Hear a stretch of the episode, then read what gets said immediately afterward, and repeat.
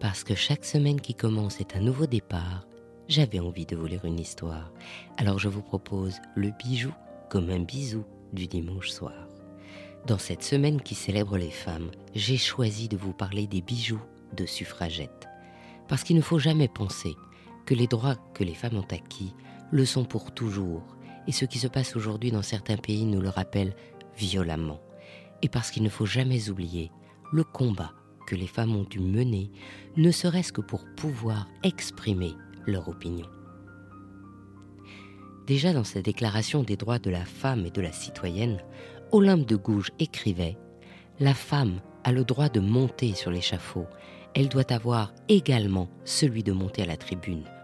Nous étions en 1791 et rappelons-le, les Françaises obtiendront le droit de vote en 1944 et l'exerceront pour la première fois en 1945. Dans notre hexagone souvent libéral, dès qu'une expression du peuple a été sollicitée par le pouvoir, c'est-à-dire dès les premiers états généraux de Philippe le Bel en 1302, on a retiré aux femmes le droit de s'exprimer. Même la Révolution se dépêche de classer les femmes comme citoyens passifs, c'est-à-dire comme des enfants, et à ce titre leur dénie le droit de participer à l'expression publique. Sporadiquement, en tant que nobles ou propriétaires, elles peuvent voter, mais seulement pour choisir l'homme qui les représentera. Dans les années 1900, l'Union française pour le suffrage des femmes et la Ligue française pour le droit des femmes sont les deux principales organisations d'orientation réformiste qui mènent la lutte pour le droit de vote des femmes le droit de vote féminin ne sera acquis en France qu'après la Deuxième Guerre mondiale et ne sera même pas la reconnaissance de leurs actions pendant ces conflits mondiaux. D'ailleurs, dans la première assemblée de 1946, la majorité des femmes élues le seront en tant que femmes d'eux ou veuves d'eux, mais pas en tant qu'individus femmes au cours de toutes ces années, les femmes auront organisé des milliers de conférences, distributions de tracts, manifestations, défilés. En 1932, la militante Jeanne Valbeau interrompt même à deux reprises une séance du Sénat en lançant des tracts dans l'arène et en s'enchaînant à l'un des bancs. Les sanctions étaient très sévères. Arrestation, emprisonnement, leurs maris pouvaient demander le divorce, elles peuvent aussi être déchues de leur rôle parental et on leur enlève leurs enfants. Outre-Manche, la première pétition en faveur du vote des femmes est déposée au Parlement en 1866. Barbara Bodichon et Emily Davis créent le Women's Suffrage Committee en 1867 qui essaime en de multiples comités locaux. En 1888, pour la première fois, les chefs de famille femmes peuvent voter au conseil de comté chargé de l'administration locale. Et en 1903, Emmeline Pankhurst et ses filles, Christabel et Sylvia, créent la Women's Social and Political Union, la WSPE. Pour la première fois, les militantes sont appelées suffragettes. Elles pensent que la voie légale est un échec, alors leur devise est deeds, not words. Donc, des actes, pas des mots. Et le moins qu'on puisse dire, c'est qu'elles appliquent cette devise à la lettre, de façon radicale. Les suffragettes s'insimisent dans les procès pour faire entendre leur voix, organisent des manifestations virulentes, jettent des pierres sur les policiers, brisent les vitrines, mettent le feu au bâtiment et essaient même d'incendier la maison du Premier ministre David Lloyd George. Elles se font également violence envers elles-mêmes en faisant la grève de la faim. Bien sûr, la répression est à la hauteur de leur énergie. Elles sont battues, jetées en prison avec tellement de brutalité qu'une de leurs manifestations sera appelée le vendredi noir, et la police a ordre de nourrir de force les grévistes de la faim. Alors, la WSPU crée son propre service d'ordre appelé le Bodyguard qui rassemble environ 40 femmes entraînées au judiciaire le paroxysme est atteint en juin 1913 quand la militante Emily Davison manifeste en plein milieu de la course du Derby d'Epsom et est piétinée par les chevaux. Son enterrement rassemblera des milliers de londoniens et tous les groupes suffragistes, même ceux qui commencent à contester les méthodes musclées de la WSPU. Quand la Première Guerre mondiale est déclarée, Emmeline Pankhurst demande aux suffragettes de se consacrer à soutenir l'effort de guerre. Après la guerre, en 1918, le droit de vote sera obtenu pour les femmes propriétaires de plus de 30 ans. Et en 1928, toutes les femmes auront accès au suffrage universel, comme les hommes dès 21 ans. Si la WSPE a pu se développer, c'est bien sûr grâce à l'énergie d'Emeline Pankhurst, mais aussi grâce au soutien et au réseau du couple fortuné formé par Emeline et Frédéric Pettit-Laurence, qui seront les créateurs du journal Votes for Women, et feront en sorte que les dons affluent et que les adhésions s'étendent dans tout le Royaume-Uni. Emeline Pettit-Laurence explique les couleurs auxquelles se réfèrent les suffragettes. Le violet comme tout le monde le sait, est la couleur royale. Il représente le sang royal qui coule dans les veines de chaque suffragette, l'instinct de liberté et de dignité. Le blanc représente la pureté dans la vie privée et publique. Le vert est la couleur de l'espoir et l'emblème du printemps. Ces couleurs viennent du logo de la WSPU créée par Sylvia Pankhurst, la fille d'Emeline Pankhurst formée à la Manchester School of Art et au Royal College of Art.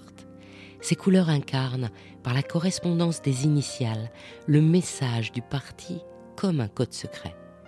Green, white, violet, give women votes. La WSPU a ainsi été le premier mouvement à utiliser des couleurs pour créer une identité politique. En portant ces couleurs, par leurs vêtements ou leurs accessoires comme une écharpe, les suffragettes montraient publiquement leur identité et se repéraient entre elles. Et quand Sylvia Pankhurst rencontre l'artiste Arthur Joseph Gaskin, affilié au mouvement Arts and Crafts, ce sont des bijoux qui vont être réalisés. Car il est peintre, illustrateur, graveur et créateur de bijoux.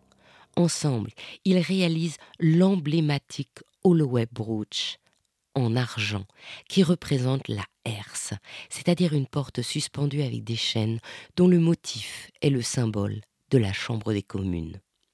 Au centre de la herse, une flèche, la Broad Arrow, aux couleurs de la WSPU, rappelle le signe présent sur les uniformes des prisons britanniques. Elle est encadrée latéralement par deux chaînettes qui rappellent la détention. Pour mémoire, Holloway est une prison pour femmes, et entre 1909 et 1914, de nombreuses suffragettes y sont incarcérées. La Holloway Broche est remise aux suffragettes à leur sortie de prison. La première fois, ce sera le 29 avril 1909, lors d'une cérémonie au Royal Albert Hall. Cette broche peut aussi s'assortir d'un ruban gros grain aux couleurs vert blanc violet comme une décoration militaire. Par ailleurs, la WSPU crée une décoration spécifique pour les suffragettes grévistes de la faim. Présentée dans une boîte violette avec une inscription qui disait en reconnaissance d'une action courageuse par laquelle, grâce à l'endurance jusqu'à la dernière extrémité de la faim et des difficultés, un grand principe de justice politique a été justifié. La médaille se suspend sur un ruban aux couleurs verte, blanche et violette à partir d'une barrette en argent gravée de l'inscription For Valor. Sur le ruban, les barres unies indiquaient les arrestations et les barres colorées signifiaient une alimentation forcée gravée à l'arrière de la mention Fed by Force, avec la date. Et il pouvait y en avoir plusieurs barres sur un même ruban. La médaille suspendue comportait sur l'avant la mention Hunger Strike, et au revers le nom de la suffragette. Le musée de Londres a dans son fond la décoration de Lady Constance Lytton.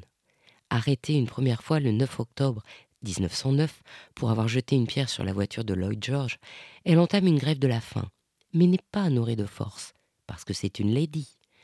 Indignée par cette inégalité sociale, elle se déguise en roturière et sous le pseudo de Jeanne Wharton est arrêtée le 14 janvier 1910 pour avoir manifesté à Walton Gaol. Elle sera nourrie de force plusieurs fois en 1910. Sa décoration indique toutes ses violences et ses deux noms, ainsi que la devise du WSPU, Did Not Words, une copie de ce bijou sera portée par Meryl Streep et Helena Bonham Carter dans le film Suffragette de 2015. Pour les suffragettes aisées, des bijoux ont été réalisés dans une tradition plus joaillère, et les couleurs de la WSPU sont symbolisées le plus souvent par l'améthyste, le diamant et le péridot. Dans le catalogue Mapping and Web de Noël 1908, il y a une page dédiée aux suffragettes jewelry, avec cinq pièces en émail et pierres précieuses, des broches et des pendentifs sertis d'or avec des émeraudes, des perles et des améthystes. Le collier que j'ai choisi pour la vignette de ce podcast et qui a été présenté à Drouot est un délicat pendentif ajouré où l'on retrouve les couleurs de la WSPU dans les pampilles de gouttes de péridot ovale, de diamants taille ancienne et de tourmaline mauve taille poire. Par ailleurs, le centre en topaz surmonté de saphir rose carré et serti de perles s'éloigne un peu du bijou de suffragette habituel. Mais sa boîte originale porte l'inscription Bessie from Alfred, 15 septembre 1910. Ainsi, on peut l'attribuer à Elizabeth Watson, qui était une des plus jeunes suffragettes, doublée de la plus jeune joueuse de cornemuse du monde. Elle aura joué de sa cornemuse sur le quai de la gare de Waverley, où les trains emmenaient les suffragettes à la prison de Holloway, et aussi devant la prison de Calton pour les militantes incarcérées. Pour ce bijou, l'origine est donc attestée, car c'est bien la difficulté des bijoux de suffragettes que l'on retrouve aujourd'hui. Les gemmes qui illustrent les couleurs de la WSPU étaient aussi celles que l'époque édouardienne plébiscitait. La joaillerie des suffragettes comporte souvent de l'émail aux couleurs de la WSPU, mais c'était aussi le goût de l'époque. Il est donc très complexe d'ascertainer le bijou. Les gravures sont un moyen de les authentifier. On peut lire des inscriptions comme Together at the Vote ou Stand Up Together, mais aussi Women for Vote ou même Common. D'autres fois, ils comportent des dates comme les années où le droit de vote a progressé. Les bijoux des suffragettes sont très demandés par les collectionneurs avisés. Ce sont des bijoux rares qui méritent qu'on les recherche pour les porter respectueusement en souvenir de ce long combat pour le droit de vote des femmes.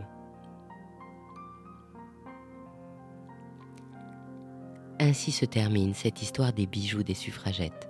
Je suis Anne Desmarais de Jotan et je donne une voix aux bijoux chaque dimanche. Et si vous aussi vous avez envie de faire parler vos bijoux et votre maison, je serai ravie de vous accompagner pour réaliser votre podcast de marque ou vous accueillir en partenaire dans mes podcasts natifs. La semaine prochaine, je vous retrouve sur le podcast thématique Il était une fois le bijou pour le troisième épisode des bijoux de l'île de la Réunion. Et la semaine suivante, notre rendez-vous sera sur Brillante, le podcast des femmes de la joaillerie. Avant de nous retrouver sur ce podcast le 24 mars pour un épisode spécial consacré au podcaston je vous raconterai tout sur les réseaux sociaux d'Il était une fois le bijou. Faites-moi plaisir, soutenez les podcasts en mettant des avis et des étoiles sur Spotify ou Apple Podcast, en vous abonnant et en le partageant sur vos réseaux sociaux. Je vous souhaite une jolie semaine, à la semaine prochaine et plein de bisous comme un bijou.